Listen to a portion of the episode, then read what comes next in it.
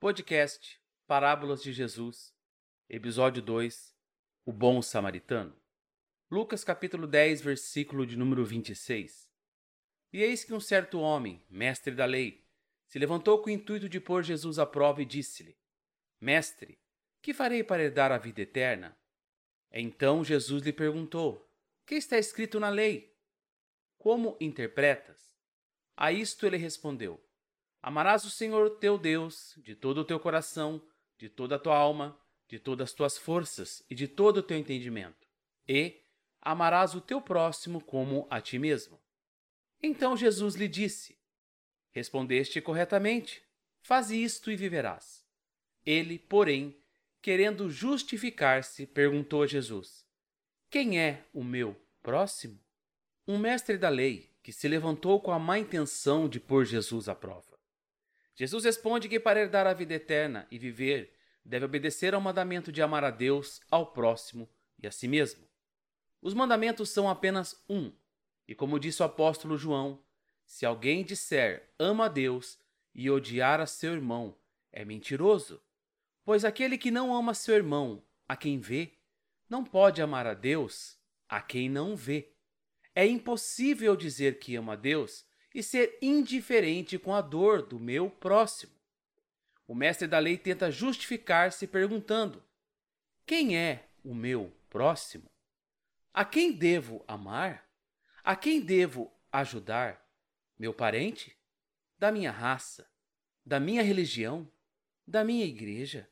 Do meu partido político? Do meu time? Da minha classe social? Quem é o meu próximo a quem devo amar? O mestre da lei procurava amar a Deus, conhecendo a lei, mas desconhecendo como amar ao próximo ou quem era o seu próximo. Jesus prosseguiu respondendo a ele com uma parábola, em Lucas capítulo de número 10, versículo 30.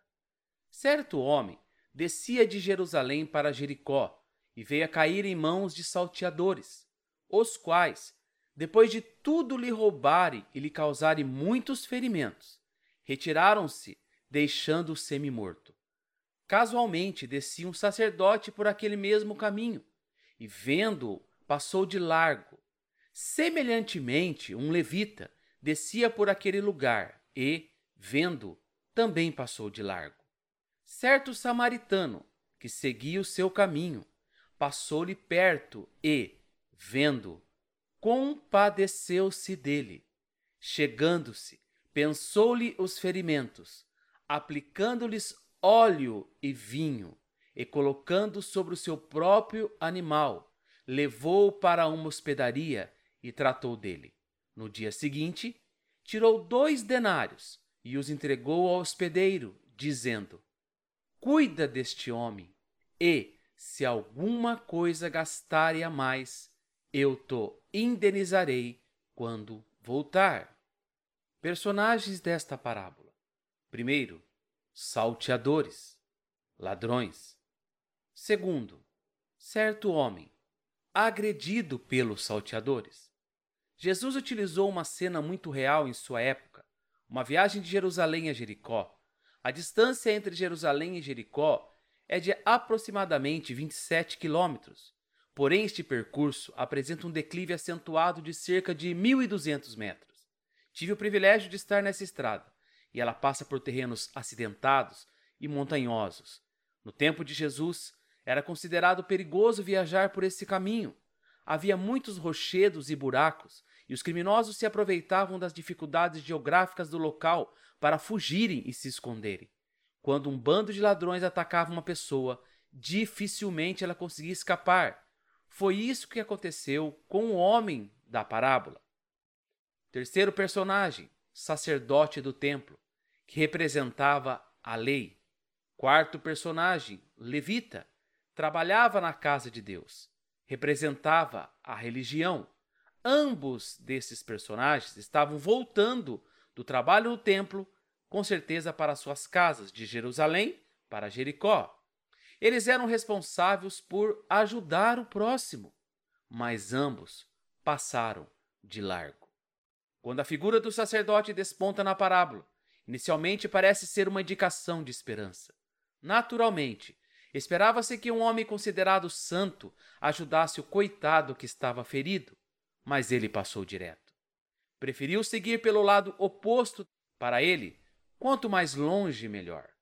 Não havia nenhuma justificativa para o comportamento daquele homem. É verdade que a lei lhe proibia de tocar num cadáver. Se isso acontecesse, ele se tornaria cerimonialmente impuro. Mas o homem não estava morto. Além disso, o sacerdote não estava indo para o templo, mas para casa. Quando o levita aparece na parábola, ele também não prova ser melhor que o sacerdote. O sacerdote e o levita eram vistos como os mocinhos da história, mas eles estavam muito ocupados com coisas mais importantes, estavam certamente em uma viagem a serviço do templo. Estavam tão preocupados com sua pontualidade e com a preparação de seus rituais religiosos que esqueceram que o coração da verdadeira religião do cristianismo é o cuidado e o socorro ao ser humano. Disse Jesus em Mateus capítulo 12, versículo 7.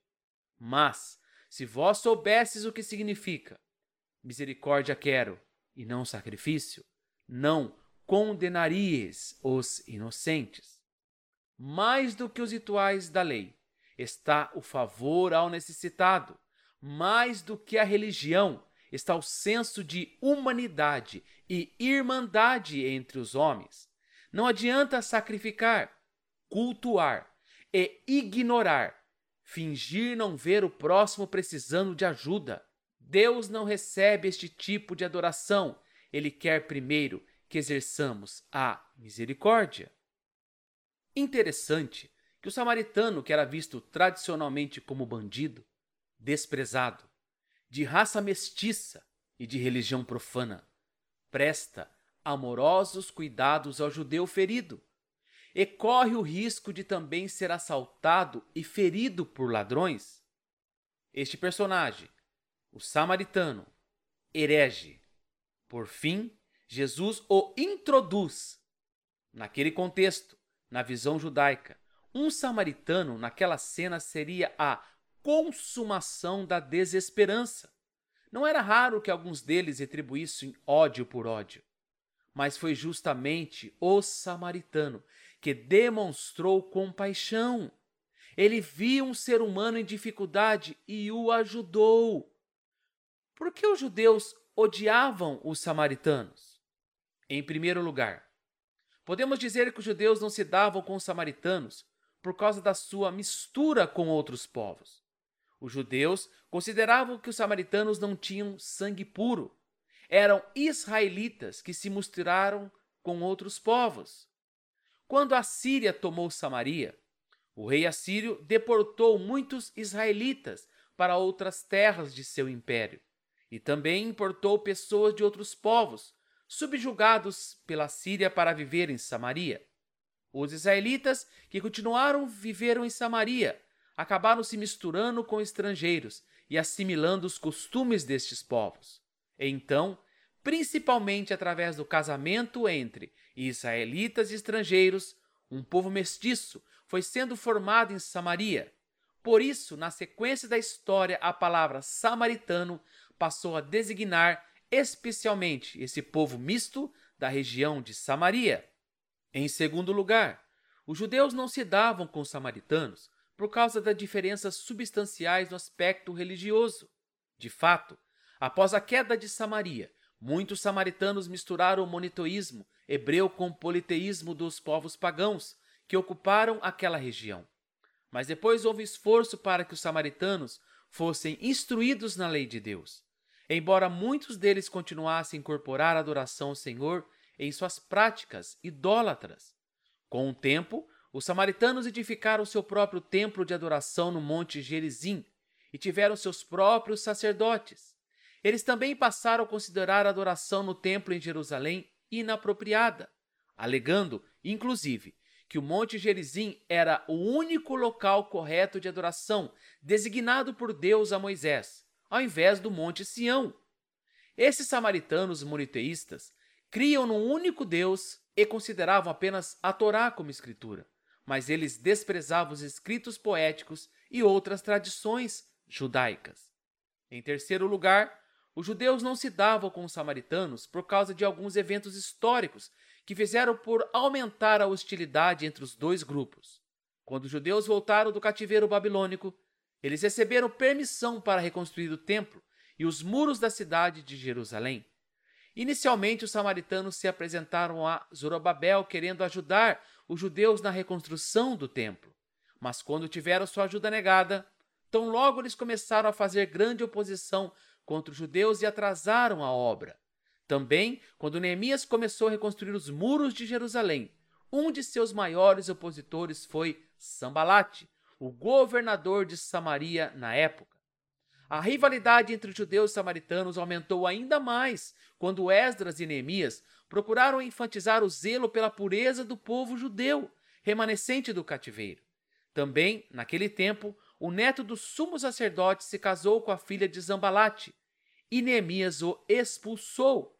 Neemias queria limpar o povo de toda influência estrangeira que pudesse perverter a adoração a Deus. Estudiosos dizem que foi nesse contexto de rivalidade aguda entre judeus e samaritanos que o templo no Monte Gerizim foi edificado pelos samaritanos. Flávio Joséfo ainda destaca que os samaritanos recebiam de braços abertos os judeus que quebravam as leis judaicas. Isto, obviamente, fazia por aumentar o ódio dos demais judeus. Jesus e os samaritanos. Lucas 9:51 Diz que os samaritanos não receberam Jesus, pois tinha aspecto de quem ia a Jerusalém. Os discípulos queriam destruí-los, demonstrando a raiva que os judeus tinham por eles. Mas Jesus diz aos discípulos: Não sabeis de que espírito sois? Em Lucas 17, 11, Jesus passou por Samaria e curou os dez leprosos, e um apenas voltou para agradecer, e este era samaritano. Em João, no capítulo 4, Jesus tem um encontro no poço de Jacó, em Samaria, com uma mulher samaritana. É uma passagem onde Jesus revela a intimidade com o Pai através da adoração. Os judeus não conversavam com as mulheres desta maneira, ainda mais sozinhos, ainda mais samaritanas. Ainda mais uma mulher que estava no seu sexto relacionamento. Jesus quebra todo tipo de paradigma e mostra quem é o nosso próximo. A ajuda do samaritano. Continuando a parábola em Lucas capítulo 10, versículo 34. Então chegou perto dele, limpou seus ferimentos com azeite e vinho, e em seguida o enfaixou. Depois, o samaritano colocou no seu próprio animal e o levou para uma pensão onde cuidou dele. No dia seguinte, entregou duas moedas de prata ao dono da pensão, dizendo: Tome conta dele. Quando eu passar por aqui na volta, pagarei o que você gastar a mais com ele. Amar ao próximo custa tempo, cuidados e recursos. Padre Antônio Vieira, falecido em 1697, declara sobre os personagens desta parábola: Salteadores. O que é teu é meu. Pessoa que tem falta de algo e deseja o que os outros têm. É uma política da antipatia, inveja, cobiça. Sacerdotes e levitas. O que é teu é teu. O que é meu é meu. Está caído? O problema é teu. Uma postura da indiferença, do egoísmo. E no fundo ele diz: o que é meu é de Deus. Uma política da apatia. Acham que dedicar a vida a Deus é se isolar do mundo. Olhava para o relógio das liturgias e para o sangue. Aqui nos mostra que é possível cumprir todos os rituais da religião e continuar sendo egocêntrico, egoísta e indiferente à dor do próximo. O bom samaritano. O que é meu é teu postura da compaixão, da partilha, política da empatia, paixão, afeto. Aqui eles entenderam que a vida eterna é conhecer a Deus, que dedicar a vida de Deus é entrar no mundo e servir a Deus ali, ao próximo. Ele não olhou o relógio, não pensou no sangue, atendeu o próximo. A resposta de Jesus ao Mestre, quem é o meu próximo? Está na continuação da parábola em Lucas capítulo 10, versículo 36. Então Jesus perguntou ao mestre da lei: Na sua opinião, qual destes três foi o próximo do homem assaltado? Aquele que o socorreu, respondeu o mestre da lei. E Jesus disse: Pois vá e faça a mesma coisa. Na parábola do bom samaritano, Jesus responde que o próximo é todo aquele que necessita de amparo, independentemente de quem seja. Esse próximo, na maioria das vezes, não faz parte do nosso círculo familiar ou do nosso grupo de amigos. Frequentemente, o próximo é um estranho, alguém que não é atraente aos nossos interesses. Talvez pode ser até que esse próximo seja um inimigo, no caso do samaritano com o judeu. Próximo pode ser alguém fora do nosso grupo, da nossa raça, da nossa classe social, da nossa religião, da nossa igreja ou da nossa família. John Stott diz: segundo essa parábola, dá uma definição de quem seja o próximo. De todas as pessoas improváveis, um samaritano foi quem veio resgatar a vítima dos ladrões. Samaritanos eram odiados pelos judeus, pois estes os consideravam mestiços raciais e religiosos. No entanto, eis ali um samaritano fazendo por um judeu aquilo que nenhum judeu sonharia em fazer a um samaritano. O verdadeiro amor ao próximo é mútuo ele define tanto quem é o nosso próximo, a quem devemos servir, quanto o que significa para ele sermos o seu próximo. Embora quase não haja mais samaritanos no mundo hoje, existem muitas pessoas que podemos ser tentados a desprezar e rejeitar. Estou pensando em pessoas de outra raça, cor ou cultura, homossexuais que são vítimas de homofobia, ou pessoas de outra fé, tais como os muçulmanos. As parábolas de Jesus nos desafia a superar todos os preconceitos raciais, sociais, sexuais e religiosos. Não estou sugerindo que comprometamos nossa moral e nossas crenças cristãs, mas que não permitamos que elas nos impeçam de praticar um amor ativo pelo nosso próximo. Isso é o que vá e faça o mesmo irá significar para todos nós. O que nos impede de amar o próximo? A lei, regras e mandamentos de homens, a qual nos diz Paulo, não servem para nada. A religiosidade, o preconceito religioso, racial, social e sexual, o amor demasiado por nós mesmos, o egoísmo, o amor ao dinheiro, a avareza, mesquinhez e a ingratidão a Deus. Como ele mesmo diz: sede misericordiosos, como eu sou misericordioso com vocês. Todos passaram por nós e nos abandonaram, mas aquele de quem éramos inimigos parou, nos limpou, nos curou, pagou por nós um preço e avisou que voltaria. Jesus nos amou sem merecermos. Que possamos fazer o mesmo com o nosso próximo. Deus abençoe. Até o próximo episódio.